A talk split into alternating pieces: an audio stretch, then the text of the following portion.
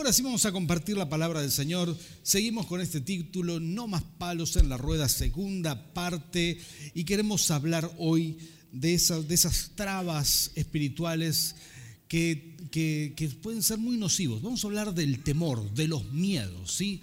¿Habrá alguien que sufre de miedos aquí? ¿Habrá alguien que, que tiene temores? Pero yo quiero decirte, esta palabra puede ser para ti y puede bendecirte mucho así como me ha bendecido a mí primeramente. ¿sí?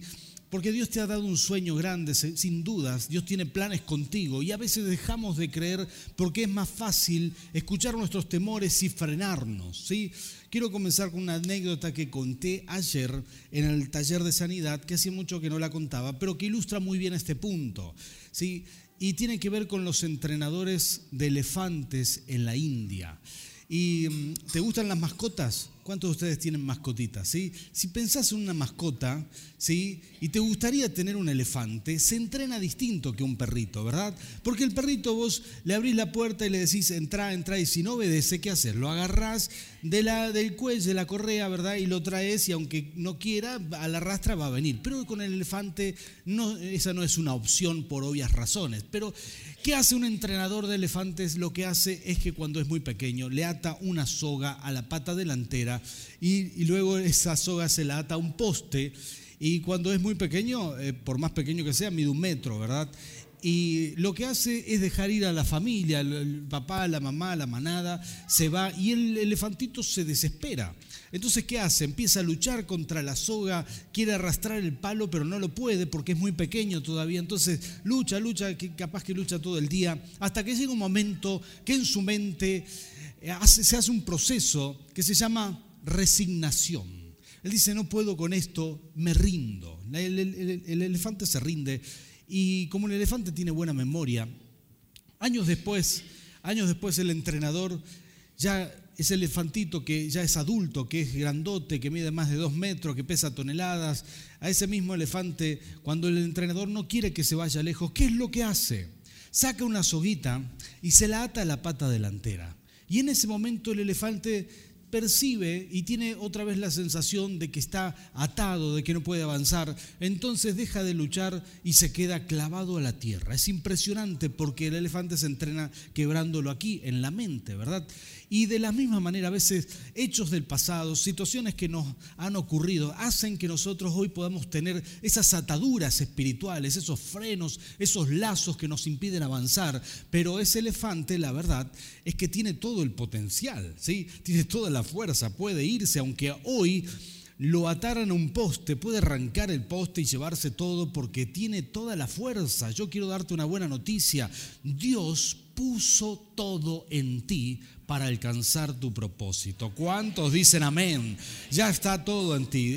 Tenés la fuerza, tenés la capacidad y sobre todas las cosas tenés a Cristo porque dice la palabra que todo lo puedo en Cristo que me fortalece. Esto dice la palabra. Entonces ya todo está puesto en ti y vos tenés que empezar a creerlo. Y a veces los límites que nos ponemos son límites mentales, a veces son miedos internos. Diga conmigo miedo.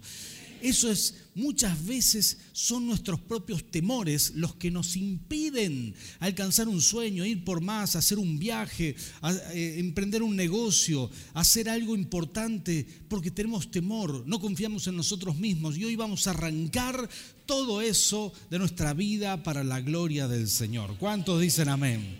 ¿Qué dice la Real Academia Española sobre los miedos? Así lo define y dice, es aquella perturbación angustiosa del ánimo por un riesgo o daño real o imaginario. Mira qué interesante.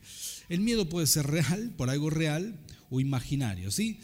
Recelo o aprensión que alguien tiene de que le suceda algo contrario a lo que desea. Mucha gente tiene temores, ¿sí? Y hay gente que tiene los temores normales, ¿verdad? Este, pero hay cinco temores para la humanidad. Dice que todo el mundo tiene estos temores. Número uno, temor a la muerte, ¿sí?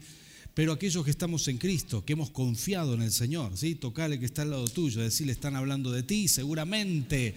Hemos confiado en el Señor, no tememos a la muerte, porque sabemos que es un abrir y cerrar de ojos, que veremos al Rey de Reyes, que todo aquello en lo que hemos creído se convierte en realidad en el momento que partimos de este mundo.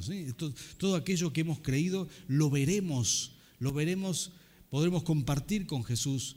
Y de hecho es un gran anhelo. El apóstol Pablo decía, en parte quiero partir porque ya quiero ver eso y en parte quiero quedarme para bendecir la iglesia. ¿sí?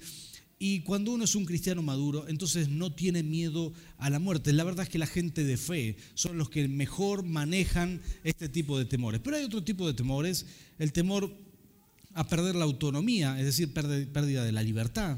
De ahí vienen muchas fobias, por ejemplo, la claustrofobia, perder la libertad, quedarse atrapado, encerrado o quedarse encerrado en un ascensor o algo por el estilo. Mucha gente tiene esos temores eh, en tercer lugar en el ranking de los temores más importantes de la humanidad. Está el temor a la soledad. Hay gente que dice, ¿qué será de mí? Me voy a quedar solo, me voy a quedar sola. ¿sí? Quiero decirte que esto es una mentira. No te vas a quedar solo, no te vas a quedar sola. Uno tiene que creer, confiar y tener paz en su corazón, porque a veces terminamos tomando malas decisiones por causa de nuestros miedos. Y sobre todo si hemos vivido un rechazo, si hemos vivido una separación, si hemos vivido la, separación de nuestros padres, ¿sí? esos niños que por una temporada no saben en qué casa van a vivir, esa situación angustiosa genera en nosotros la misma sensación que tuvo ese elefantito al ser entrenado cuando le ponían la soga en el pie. Y hoy como adulto uno dice, la verdad es que me voy a quedar solo. Quiero decirte que esto es una mentira del enemigo. En cuarto lugar, temor a la enfermedad. La verdad es que muchas personas tienen temor a la enfermedad enseguida, piensan de modo recurrente que tienen un dolor, tienen algo, me voy a hacer un análisis porque a lo mejor tengo algo malo y en su mente vienen las catástrofes, viene, está, pensando que puede ser un cáncer, que puede ser una enfermedad terminal y le tienen temor angustioso y a veces no lo quieren ni, ni pronunciar. ¿sí? Mucha gente vive con ese tipo de temor. Y ahora con el coronavirus, escuché una familia que me dijo, pastor, lo siento, pero no podemos ir a la iglesia, ¿sí? Porque hay coronavirus en Europa, entonces si llega aquí, así que nosotros decidimos no vamos a salir más de casa hasta que se termine el coronavirus en el mundo. Yo digo, bueno, de qué irán a vivir, ¿verdad? Pero bueno, ahí está, así se activan las fobias porque, porque esto genera eh, que las personas que tienen temor empiezan a tener más temor que nunca. Por último, el perjuicio al ego, es decir, la humillación pública. Mucha gente tiene temor a no lograr temor a fracasar y que todos lo vean de esa manera, que sus hijos los vean fracasar, que la gente que lo, lo admira o que lo ama lo vea caer en picada. Es un temor al perjuicio al ego que muchas personas tienen y no hay que temer porque Dios está con nosotros. Y esta es la palabra que hoy vamos a dar, pero quiero decirte que los miedos los ha creado Dios. Es decir, que hay una parte sana de los miedos, ¿sí?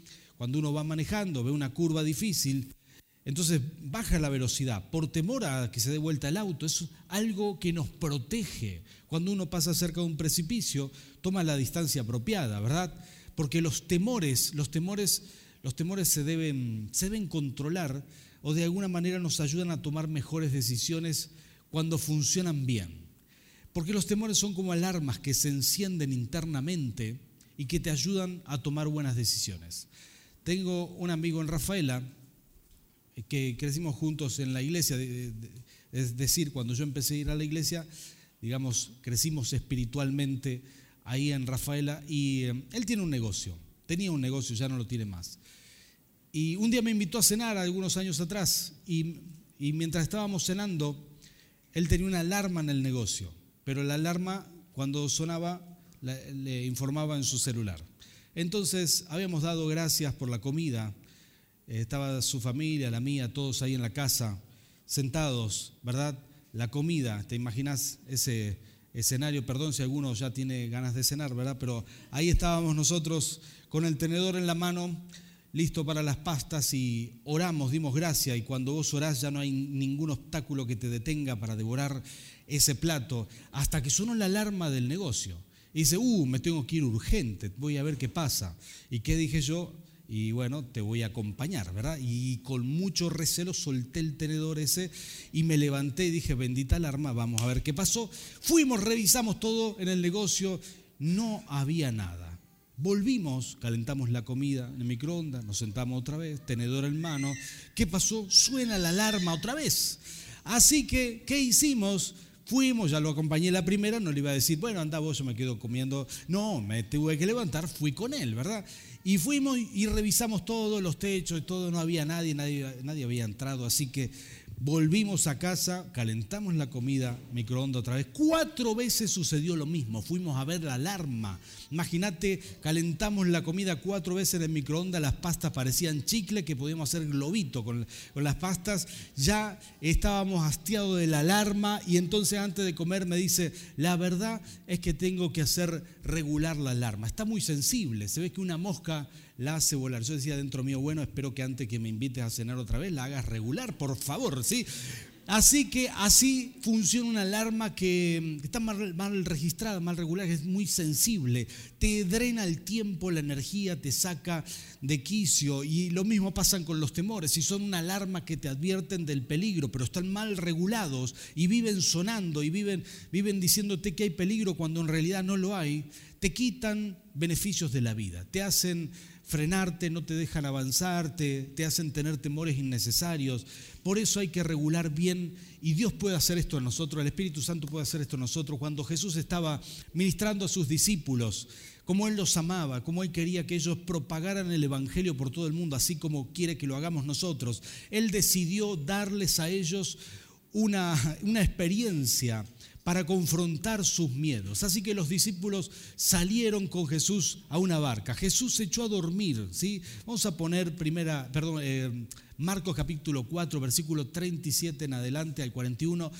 Jesús se echó a dormir y dice la palabra en un cabezal, que es una especie de, de mm, bolsa de arena, la cual ayudaba a balancear el barco. Y si los, los pescadores subían muchos peces, entonces eh, simplemente echaban la arena al mar y con eso regulaban otra vez el peso. Y así era un cabezal, eso, esa era la función. Así que los pescadores em, tuvieron esta experiencia, es decir, los discípulos tuvieron esta experiencia con Jesús. Jesús permitió que algo suceda, algo muy interesante. Y quizás muchas veces el Señor eh, y en ese intento de ministrar nuestros miedos, permite algunas cosas para que podamos tomar autoridad, para que podamos crecer y confrontar aquellos temores. Esto dice la palabra del Señor. Se desató entonces una fuerte tormenta y las olas azotaban la barca tanto que ya comenzaba a inundarse. ¿Te imaginas ese contexto? Los discípulos en la barca, las olas, el viento, agua quizás hasta las rodillas le quedaba poca flotabilidad a la barca y dice esto la palabra del Señor Jesús. Mientras tanto, estaba en la popa, durmiendo sobre un cabezal. Así que los discípulos los despertaron. Maestro, gritaron, ¿no te importa que nos ahoguemos? Que nos ahoguemos? Sigue diciendo la palabra, Él se levantó, reprendió al viento y ordenó al mar, silencio, cálmate. El viento se calmó y todo quedó completamente tranquilo. Sigue diciendo, ¿por qué, eh, perdón, ¿por qué tienen tanto miedo? Diga conmigo, miedo. Dijo Jesús, eh, dijo a sus discípulos, ¿todavía no tienen fe? Diga conmigo, fe. Y sigue diciendo este último versículo, ellos estaban espantados y decían unos a otros, ¿quién es este que hasta el viento y el mar le obedecen? Era Jesús, pero ellos aún se nota que no lo conocían tanto, ¿verdad? Y la verdad que esta, estas son las cosas que Jesús permitió para ministrar el temor que había en ellos. Había temor, eran pescadores, quizá el temor más grande de un pescador era salir con la barca y que te agarre una tormenta en el medio del mar, que se destruya la barca. Quizás era una época dura para los pescadores, donde no había mucha tecnología en los barcos, eran barcas de maderas y los hombres morían como moscas. Y, y un pescador, naturalmente, la mayoría de los discípulos eran pescadores, tendría temor a todo esto. Y vivieron con el mismo Señor Jesús una experiencia que quizás era el terror de todos los pescadores. ¿Cuáles son tus temores más profundos? ¿Cuáles son esos temores que están clavados en tu corazón? ¿A qué le tenés miedo en esta vida? ¿Cuáles son tus temores más profundos? ¿Sos de esas personas que tienen temor a la muerte, temor a quedarse encerrado, temor a la soledad? Hay temores normales, pero hay temores que te sacan de quicio, ¿verdad? Hay temores que no deberían estar, ¿sí? Hay quien tiene fobias por los temores. Y quiero decirte que la fobia es como una deformación de nuestra forma de pensar. Los psicólogos le llaman patologías y uno está como enfermo por causa del miedo. No son reales, son reales para nosotros, pero no, no es algo que nos afecte de verdad. Es decir, está aquí como el elefante, ¿verdad? Que piensa que no puede avanzar. El miedo a veces te paraliza. Y si esto crece, también en un ámbito espiritual, el miedo termina siendo una atadura. Hay personas que están atados por temor. Muchas de estas personas les encanta ver películas de terror y asustarse más todavía. ¿sí? Y van juntos al cine entre varios muchachos y chicas y cuando ven esas películas de terror se abrazan entre todos. Les encanta la adrenalina de, de sufrir ahí con una película de estas. ¿Por qué razón? Hay una atadura de temor, hay una búsqueda de todo esto. Satanás empieza a tomar autoridad sobre la mente y el corazón de esas personas a través del temor. Es una especie de placer, porque el temor genera adrenalina, pero a su vez terror. Y se sufre y, la gente vive mal. Es una atadura. Esto comienza a avanzar y a crecer en la vida de una persona. He ministrado muchas personas que tienen temor, temor a la oscuridad, que no pueden dormir sin una luz prendida. Eh, personas que tienen temores, temores a los insectos, temores a todo lo que camina que sea con más de cuatro patas y eh, no se puede vivir así. Uno tiene que enfrentar esos temores en el nombre de Jesús. Y de esa manera seremos libres, porque Dios te hizo para vivir sin temores. ¿Cuántos dicen amén? ¿Estás preparado para esto entonces? Sí, ahí va. Enseñanza número uno. Los temores se pueden transmitir. ¿Sabías esto? Se transmiten los temores.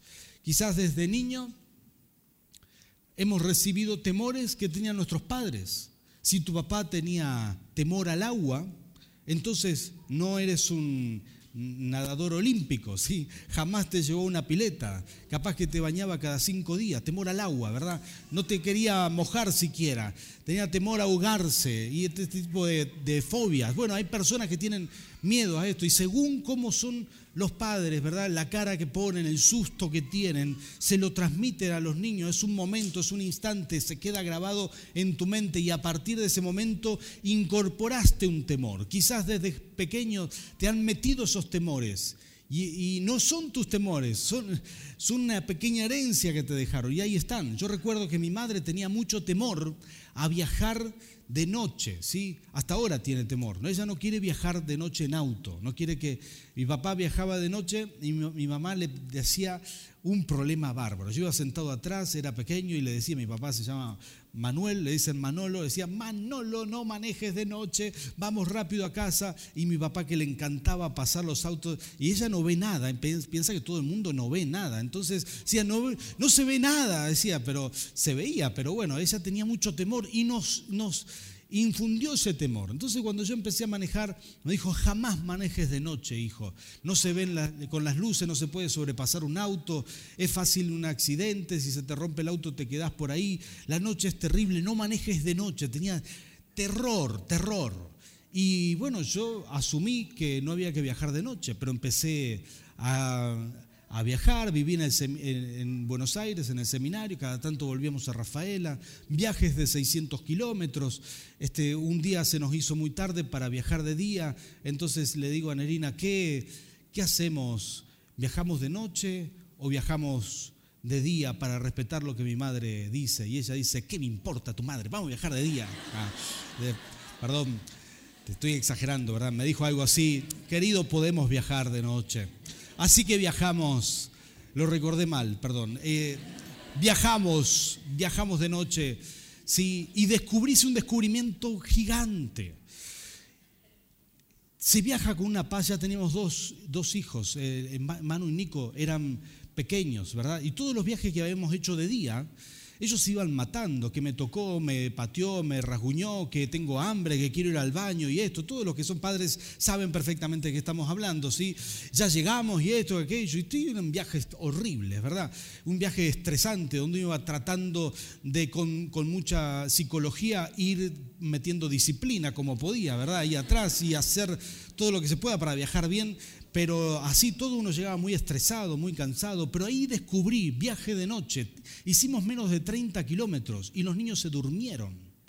Y, hice otros 50 kilómetros más y mi esposa también se durmió. Un viaje silencioso, yo no podía creer, estaba en la gloria, ¿verdad? Entonces dije, dije he hecho un gran descubrimiento, todas las cosas que un hombre ama, ¿verdad? Tener su familia junto y silencio y nunca lo tuve todo en el mismo espacio. Y dije, esto es maravilloso. De ahí en más viajé de noche y rompí con esos miedos heredados y dije, nunca más. Y la verdad que yo te lo digo en broma, pero ¿cuáles son esos miedos que te han transmitido? ¿Cuáles son esos temores que hay que enfrentar en, en tu vida? ¿Qué, ¿Cuáles son esos temores que no son tuyos? Aparte, quiero decirte algo más. Los discípulos fueron a despertar a Jesús y Jesús era una persona de mucha paz interior. Podía dormir en medio de cualquier tormenta como vos y yo vamos a lograr en el nombre de Cristo. ¿sí? Cualquier tormenta no te va a sacar la paz interior, vas a poder acostarte, tener paz, no te va a subir la presión, no te vas a alterar, no te nada te va a pasar porque la paz del Espíritu Santo estará contigo. Y Jesús dormía, la tormenta lo sacudía y todo. Y los discípulos no se comían las uñas, vieron el agua que entraba en la barca y no aguantaron más. Y fueron, lo despertaron y dijeron, Señor, ¿no ves que nos morimos? Le hicieron un reclamo así infantil, no tenés cuidado de nosotros, cuidanos un poco. Che, y Jesús se levantó, pero en vez de validar el reclamo casi infantil que hicieron los discípulos, Él les dijo, ¿Por qué tienen miedo? ¿Acaso todavía no crecieron en fe? En vez de decirle, perdón muchachos, los descuidé un segundo. No, no, no, no. Jesús estaba esperando otra cosa de ellos, estaba esperando otra madurez. Acá hay un punto muy importante. La gente que tiene miedo te va a tratar de quitar la paz. Cuando, cuando logres esta paz profunda, que nada te mueve, que nada te altera, que podés descansar en medio de cualquier tormenta, que estás lleno del Espíritu Santo. ¿Cuántos dicen amén a esto? Cuando empieces a vivir esta realidad cada día, no permitas que gente con sus temores, con sus ansiedades, vengan y te sacudan y te despierten y te quieran sacar de ese momento de paz. No lo permitas, simplemente vos tenés que blindar tu corazón y decir, ese miedo lo tenés vos, pero a mí no me va a pasar. Porque muchas veces, y quizás te ha pasado este tipo de cosas, alguien te dijo, te dijo algo, no, yo no voy a ir a aquel lugar, no, yo no voy a ir a la montaña porque puede caer piedra porque esto, porque aquello, y vos que querías ir, cambiaste de opinión porque ese miedo te fue transmitido. ¿Te ha pasado o no te ha pasado? Dijiste, voy a ir a tal lugar, pero escuchaste a alguien que te dijo, no, yo no voy a ir porque puede pasar esto, puede pasar lo otro, ¿sí? Y, y no vas, y sabes qué? Te privaste de eso que querías hacer porque recibiste la impartición de miedo de otra persona. Hermanos, hay que blindar el corazón, que nada te robe la paz de Cristo que hay en ti. ¿Cuántos dicen amén? ¿Sí? Así que las personas temerosas, ansiosas, vos tenés que ya prepararte para no ser, no ser infundido con esa paz, que no te transmitan, perdón, con, esa, con ese miedo, que no te transmitan ese temor. Jesús se levantó de esa siesta, ¿verdad? Y le dijo a los discípulos, le dijo, ¿por qué no tuvieron fe? ¿Por qué, ¿Por qué tuvieron temor? ¿Qué fue lo que les pasó? Les hizo un reclamo. La verdad es que Jesús estaba esperando otra cosa de ellos. Uno de mis hijos, cuando vivíamos en el departamento de la iglesia, que ahora son las oficinas, uno de mis hijos, más o menos tenía unos tres años, él una noche me dijo, vino corriendo a mi cama y me dice, papá, hay un gato en la ventana, me quiere arañar la cara. Entonces yo fui, no encontré ningún gato. Por varias noches vino e hizo eso. Hasta que un día yo dije, esto es espiritual, es un ataque, a veces existe este tipo de opresión. Entonces él me dijo, sí, hay un gato. Entonces yo le dije, le di la mano y le dije, vamos hasta tu pieza, mostrame dónde está el gato. Él lo veía, yo no lo veía. Y él me dice, ahí está papá. Y yo le digo, bueno, ahora vas a decirle en el nombre de Jesús, te vas. Y él se lo dijo. Y luego yo le pregunté, hijito, ¿se fue el gato? Y él me dijo, sí, papá, se fue. Entonces lo acosté, durmió, jamás volvió a tener temor a ese gato. ¿Sabe por qué? Porque enfrentó tan pequeño, el temor lo enfrentó en el nombre de Jesús. Esto es poderosísimo. Para un niño, esto es realmente poderoso. Jesús hubiera esperado que los discípulos enfrentaran ese temor en su nombre.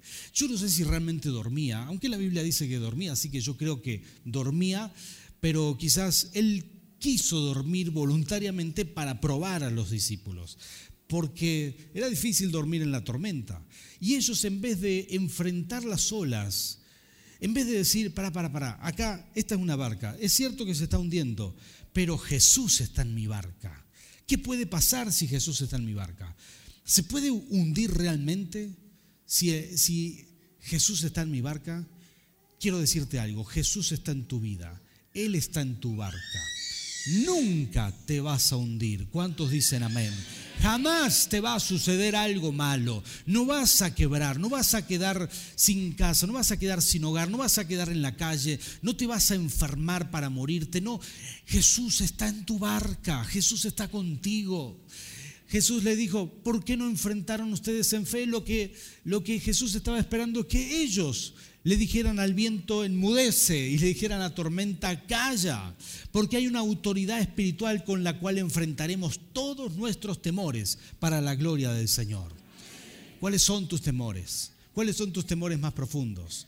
Al temor se le inyecta fe para aplastarlos y también se le inyecta un sueño, un sueño más grande. Y esto me encanta porque lo enseña el pastor Estamatea, el temor hay que aplastarlo con un con un sueño más grande. La verdad que Josué en el Antiguo Testamento, cuando tenía 20 años, fue enviado a la tierra prometida para ser espía. Tenía que espiar la tierra y ver qué cosas había, junto con otros, otras 11 personas más. Solo Josué y Caleb dieron un informe positivo. Ellos dijeron, la tierra está llena de gigantes, pero dice esto en, en Números capítulo 14, versículo 9, dice que Josué dijo, hay gigantes, pero son pan comidos. En el poder de Dios los vamos a vencer. El resto tuvo miedo y dijo, no, esos gigantes son, son guerreros, nosotros somos como langostas, así nos veíamos pequeñitos al lado de ellos. No, que vamos a entrar a esa tierra prometida. El sueño de Josué era entrar a la tierra prometida. ¿Cuántos de ustedes tienen un sueño?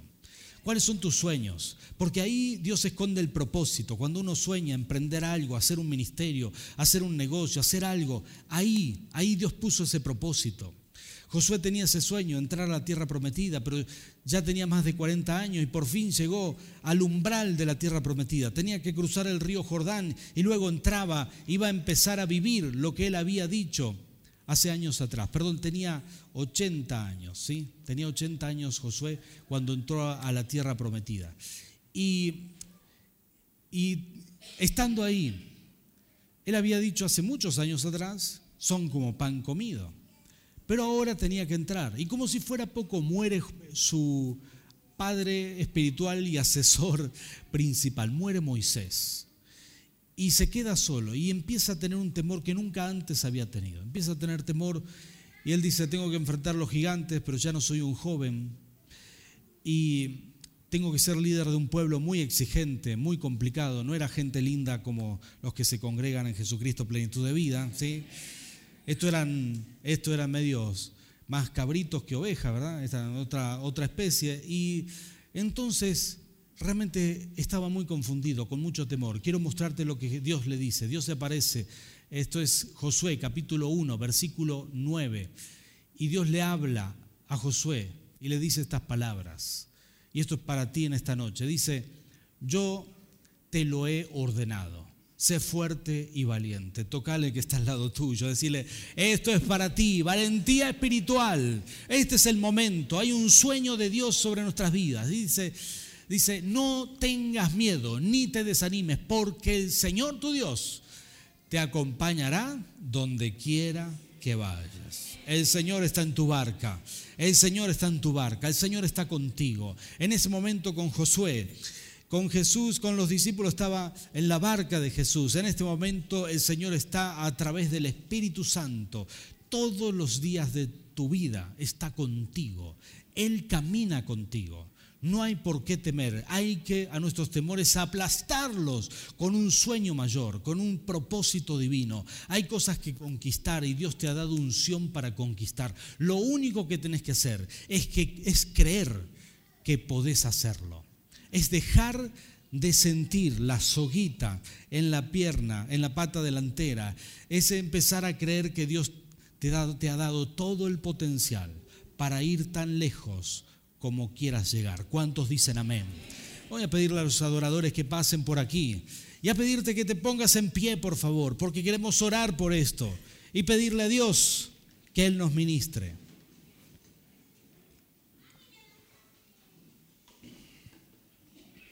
El Señor está contigo. El Señor está con nosotros. ¿Cuáles son tus miedos? ¿Cuáles son esos temores Pueden ser reales o pueden no serlo, ¿sí?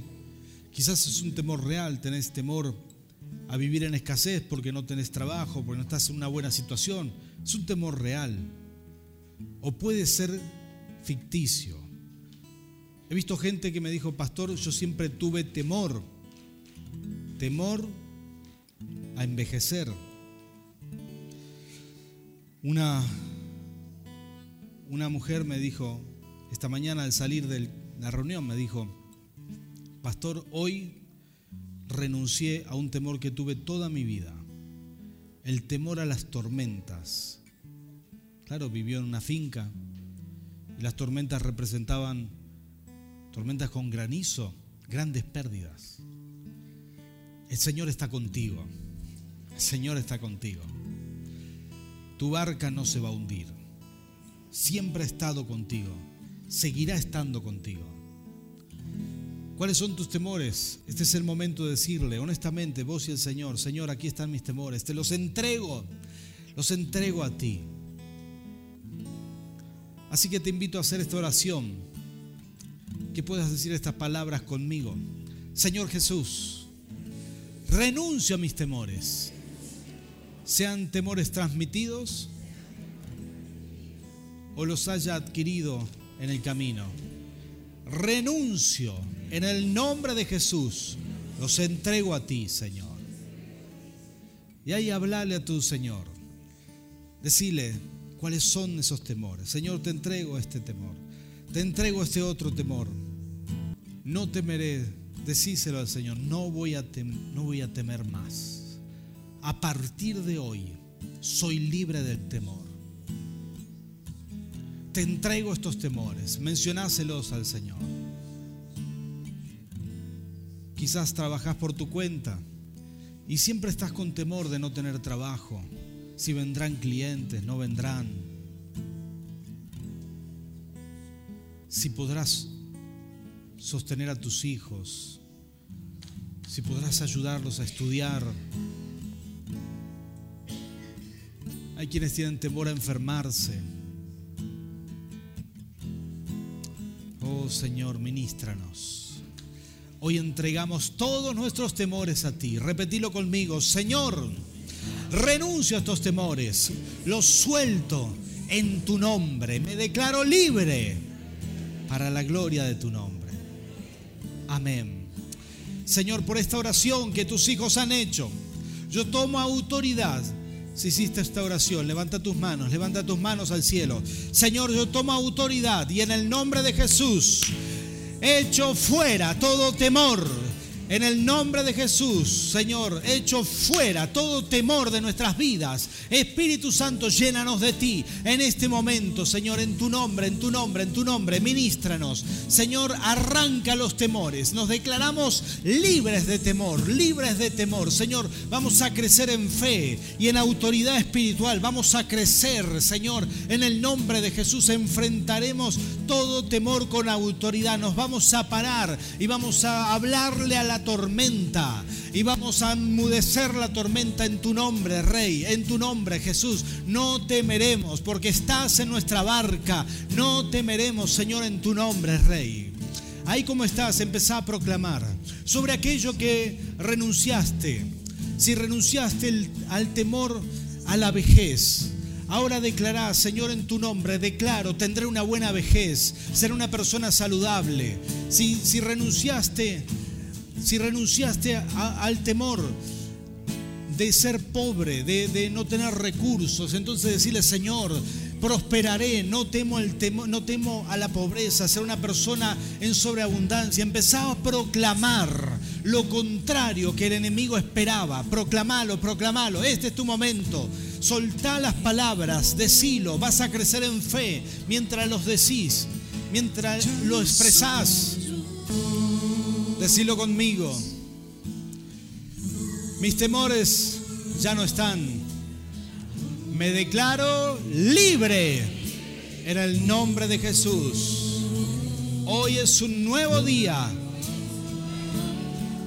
en donde estoy libre. Gracias Señor, en el nombre de Jesús. Amén y amén.